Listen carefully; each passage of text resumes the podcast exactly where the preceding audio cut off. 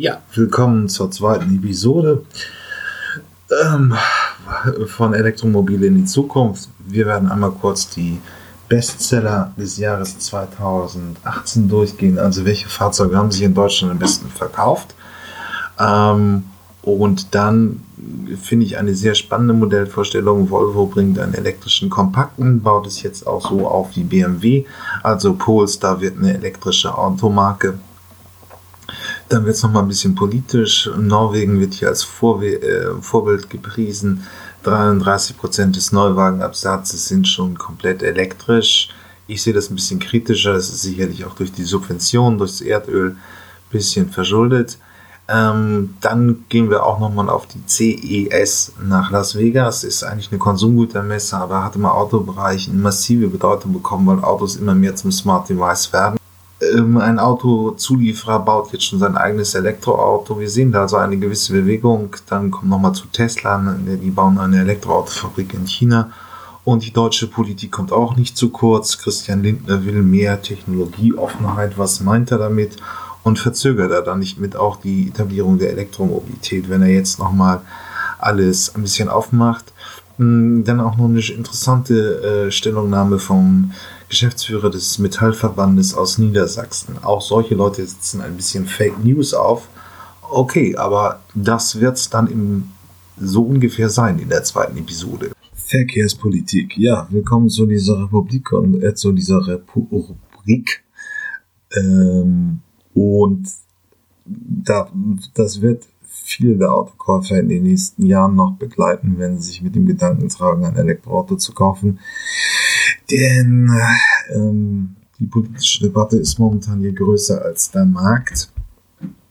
Jetzt hat Christian Lindner anlässlich seines 40-jährigen Geburtstages nochmal herzliche Glückwünsche von hier ähm, mal laut gegeben und äh, bemängelt in dem beigefügten ähm, Autohaus-Artikel, dass Deutschland und die Bundesregierung ähm, wieder die gleichen Fehler wie bei der Energiewende vor, äh, wiederholt und sich technologisch auf eine Technologie festlegt und nicht technologieoffen an diese Zukunftsentwicklung herangeht.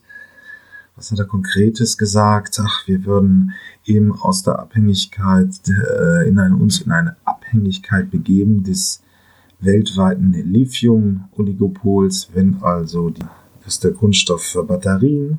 Ähm, muss man vielleicht auch mal erklären. Also das ist eine der wirklichen Engpässe. Der Lithium wird für die neuen Lithium-Ionen-Batterien, die in jedem Elektroauto sind, verbaut. Und dadurch entsteht eine, könnte eine Abhängigkeit entstehen.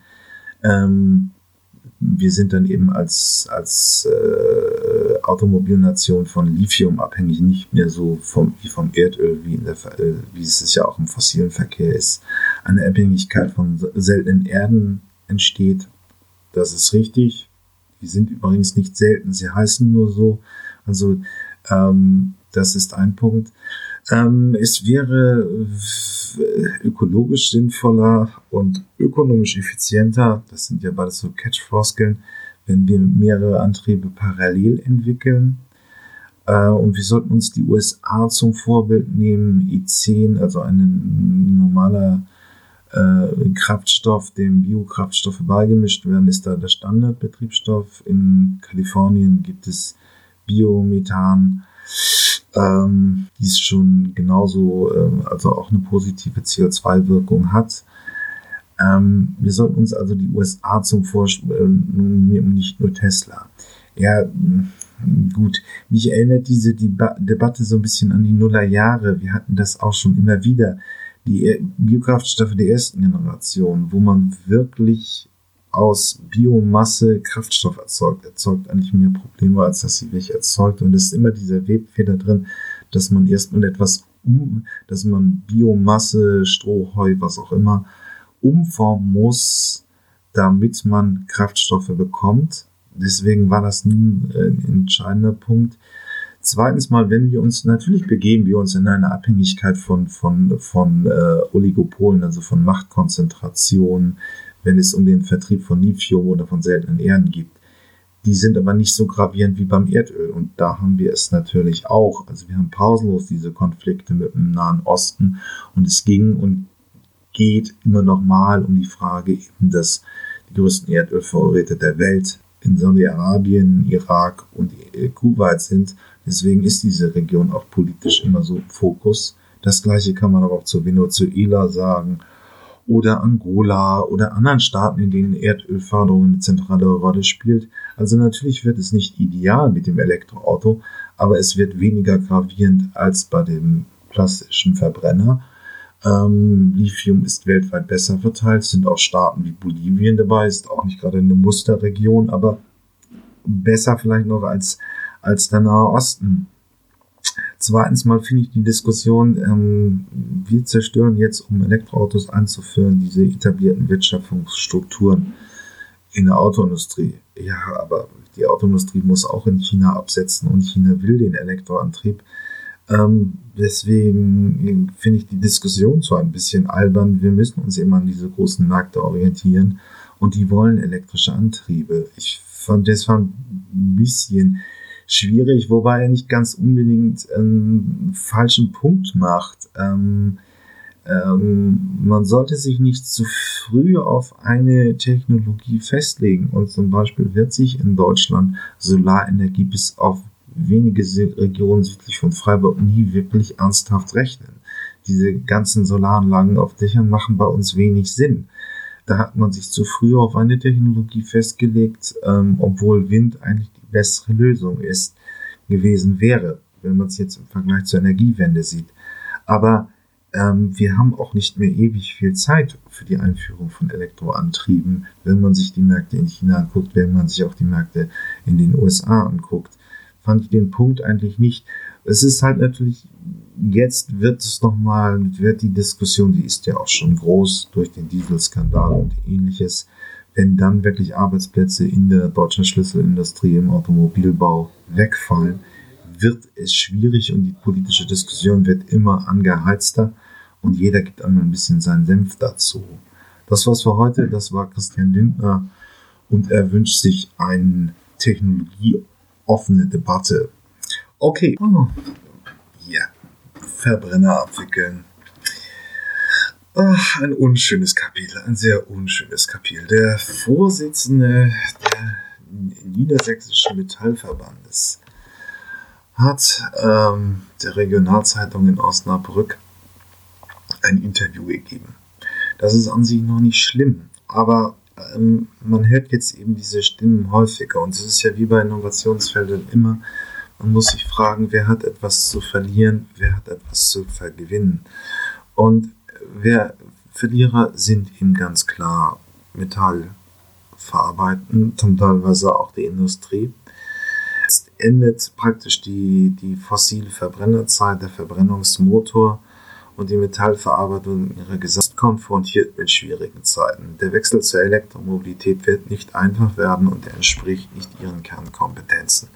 Und deswegen hat dieser ähm, Vertreter des Metallverbandes in Niedersachsen seinem Unmut in einem Interview Luft getan. Ich habe äh, das Interview auch von der, von der Osnabrücker Zeitung mal beigefügt, denn es ist wirklich interessant, dass auch der Interviewer, der wahrscheinlich kein Autofachmann ist, ein bisschen schwierig es fand, was da für Thesen aufgestellt werden. Erstmal sagt er, ähm, Elektromobilität ist zurzeit die klimaschädlichste Antriebsart. Ja, ich weiß nicht, wo er das her hat. Dann argumentiert er, dass mit der Herstellung des Akkus allein schon 17 Tonnen CO2 argumentiert wird. Und dann natürlich die Frage, dass der heutige Strommix nur noch zu 55 Prozent aus fossilen Verbrennerenergien äh, sind. Ähm, ja, was soll man dazu sagen? Natürlich ist CO2, äh, Elektromobilität nicht die klimaschädlichste Frage, äh, äh, Antriebsart, sondern die beste. Sonst würde sie ja nicht von jedem gefordert werden in der politischen Diskussion. Diese Herstellung mit dem Akku, erstens kann man beim Akku ähm, auch schon über geschlossene äh, Kreisläufe nachdenken, also diese Akkus zu recyceln. Das heißt, es müsste dabei nicht zu äh, einmalig 17 Tonnen CO2 kommen. ähm, sondern man hat das in einem geschlossenen Kreislauf immer wieder. Strommix sollte sich für jeden erübrigen. Natürlich ist er heute noch überwiegend oder zu 55 Prozent aus, aus fossilen Energiestoffen, äh, Energien äh, zusammengestellt. Aber es wird sich natürlich ändern. Ich, es gibt doch heute bis auf die AfD keine Partei, die das ernsthaft nicht mehr will. Elektromobilität wird mit der Brechstange eingeführt. Hier geht es natürlich jetzt, auch wenn das nicht so explizit ist, um diesen EU-Beschluss vom Dezember des Jahres, dass 30 Prozent weniger CO2 bis 2030 erzeugt werden soll. Auch das war lange bekannt. Also radikal wäre es gewesen, wenn es minus 40 Prozent gewesen sind. Ähm, darauf hätte man sich einstellen müssen. Das wusste auch jeder in der, in der Diskussion. Ich habe darüber geblockt. Hubert Dies, der Vorstandsvorsitzende von Volkswagen, hat sich auch darüber abfällig geäußert. Aber andererseits ist diese Zahl relativ moderat. Die EU äh, äh, reduziert die, die, Neuwagenemissionen kontinuierlich seit 1990. Und nun tut sie es. Wenn dann das Metallgewerbe eben sich immer noch nicht umgestellt hat, dann kann ich Ihnen ehrlich gesagt auch nicht mehr helfen. Ähm, das ist dann halt so. Unterstellt der EU, dass sie einfach die Elektromobilität mit, mit, äh, mit, ähm, mit der Brechstange einführen will und unterstellt den Verbrauchern, dass sie es nicht wollen. Die Studien der Verbraucher sind heute schon, dass 60, 70 Prozent grundsätzlich ein Elektroauto in Erwägung ziehen. Das heißt, man, da wird nicht am Kundenwunsch vorbei äh, entwickelt. Ähm, zweitens mal hat auch die Autoindustrie die Marketingmacht, wirklich Elektroautos zu verkaufen, wenn sie sie denn verkaufen wollen. Ähm, das liegt auch ein bisschen in der Industrieseite. Äh, nur eben das metallverarbeitende Gewerbe hat was zu befürchten bei dieser Innovation, was auch in jeder Debatte rauskommt. Dann ein Punkt, der wirklich schwierig ist. Ähm, er behauptet, dass, dass wir eine Scheindebatte um die Stickstoffbelastung beim Diesel führen. Daran sei noch konkret keiner gestorben. Natürlich ist das einfach äh, ähm, tödlich und deswegen gibt es halt Grenzwerte, um das zu reduzieren. Das finde ich äußerst schwierig, das als Argument heranzuziehen. Naja, nun, das sind halt diese Rückzugsgefechte des Verbrenners. Man muss das damit leben, dass es das noch geben wird. Es wird immer wieder die Diskussion, man darf sich einzig vor Augen, für, äh, Augen vor Augen halten. Was ich jetzt hier nochmal kurz Konzentration beim Podcast hören äh, mitgeben möchte. Es ist ja nicht so schwer nach dem Dieselskandal. Der zweitgrößte Autohersteller schaffte es nicht, mit bestehender Dieseltechnologie bestehende Grenzwerte einzuhalten. Und dann wird, sollen sie mutmaßlich gewerbsmäßigen Betrug begangen haben, um diese Grenzwerte einzuhalten. Der zweitgrößte, jetzt größte Autohersteller, also Volkswagen und die gesamte Autoindustrie, sie kriegen es nicht mehr hin. Ähm, da ist die Luft raus. Das heißt, früher oder später muss der Wechsel zum Elektroauto kommen. Wenn jetzt noch eine Wirtschaft sagt, ja, das ist aber alles irgendwie quersitzender Gehirnfurz von Politikern, das kann man auch nicht mehr ändern. Ich bin da ein bisschen müde geworden. Okay, jetzt hebt sich die Stimmung, denn wir kommen zur Modellvorstellung äh, von Elektroautos. Ähm, ich habe da mal einen Link beigefügt äh, von Edison Handelsblatt. Ähm, Volvo hatte immer eine Performance-Tochter, sowas wie AMG bei Mercedes, ähm, also da, wo sportliche Fahrzeuge der äh, Marke Volvo gebündelt waren, das hieß Polestar. Und Polestar wird jetzt umgebaut zum richtig ähm, Elektroauto-Submarke ähm, und jetzt kommt der Polestar 2. Wir haben einen elektrischen Kompakten äh, mit einer sehr üppigen Systemleistung von 500, 405 PS. Ähm, soll kommen, für 40 ist jetzt angekündigt, 40.000. Natürlich hat Volvo jetzt auch eine Pressemitteilung angekündigt, dass das kein Konkurrent für den Tesla 3 von Tesla ist. Aber natürlich ist es der Fall. Ähm, es ist ein äh, seit 2016, seit der Tesla 3 ist, scheucht die ganze Autoindustrie auf und ähm, zeigt eben, was elektrisch möglich ist. Und da will nun keiner nachstehen und das eben auch bei Volvo nicht. Ähm, allerdings ähm, sehr spannend, äh, Google Assistent, ein intelligenter persönlicher Sprachassistent so ein bisschen wie Siri von Google, soll heute schon beim Polestar 2 ein elektrischer Kompakter, wie ich finde, auch optisch sehr gelungen, ähm, das Fahrzeug ähm, kommen. Ähm, wir sollen Preise in Deutschland sehen von 40.000 Euro. Das ist noch ein bisschen über, naja, gut, äh, gehobene Kompaktklasse gibt es auch von Volkswagen, aber es ist ein kräftiges Preisniveau. Aber entsprechend auch von Volvo, die hatten auch immer hohe Einschaffungspreise. Also ein sehr spannendes Fahrzeug. Ähm, komplett auf die an elektrischen Anforderungen, äh, die Anforderungen des elektrischen Antriebes zugeschnitten. Und äh, deswegen sehr interessantes Fahrzeug. Sollte man, werde ich auf jeden Fall auch mal Vergleichsstudien äh, oder Vergleichstests mal mir näher betrachten. Wo wir gerade beim Tesla 3 sind, der ist jetzt käuflich erwerb, äh, erwerbbar. Die Händler haben ihn allerdings erst nochmal mit der großen Langstreckenbatterie und dann kostet das Fahrzeug auch so um die 55.000 50.000 Euro. Ähm, die Versprechung von Tesla eben 2016, dass der Tesla 3 als Kompakter nur 30.000 Euro ist, wird nicht zu halten sein. Mit ein bisschen was Vernünftigen drin wird er in Deutschland auch in den mit den kleineren Batterien um die 40.000 Euro kosten. Aber jetzt ist erstmal wirklich äh, der Konfigurator geschaltet. Das heißt, man kann einen Tesla äh, kaufen und erstmal den Tesla 3 kaufen mit einer Langstreckenbatterie und dann auch sehr überzeugenden 560 Kilometern Reichweite. Also wir haben heute mit dem Polestar ein sehr spannendes Fahrzeug. Es werden auch von Volvo, das hatte ich auch auf meinen Blogs schon geschrieben, noch weitaus andere Fahrzeuge kommen. Auch ein sehr interessanter Sportwagenkonzept als Hybrid. Ähm, also Volvo ist dabei, schön dass wir auch noch diese alte europäische Marke dabei haben. Wir werden es dann weiter sehen und ich freue mich auf den ersten Vergleichstest. Wie es ja, hier in unserer kleinen Rubrik Elektroautos Europa möchte ich mal so ein bisschen zeigen, was so andere europäische Nationen in Sachen Elektroauto treiben. Und wird jetzt gerade hymnisch gefeiert, auch in gerade diesen ganzen Zukunftsblättern wie WinFuture oder ähnliches. Norwegen hat jetzt knapp ein Drittel des Neuwagenabsatzes. Es sind rein elektrische Fahrzeuge rein elektrische Fahrzeuge, ein Drittel des äh, Fahrzeugbestandes. Das ist weltweit führend. Ähm, sie werden dafür himmlisch gelobt. Wenn man es will, kann man Elektroautos einführen. Ähm, was ist das Geheimnisrezept? Es gibt zwei, die offensichtlichen.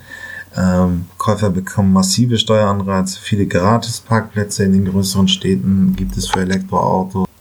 Da bin ich mir nicht ganz sicher, ob das zuverlässig ist als Zahl, aber bis 2025 soll, hat die Regierung beschlossen, dass keine Neuwagen mehr zugelassen worden werden mit einem Verbrennerantrieb.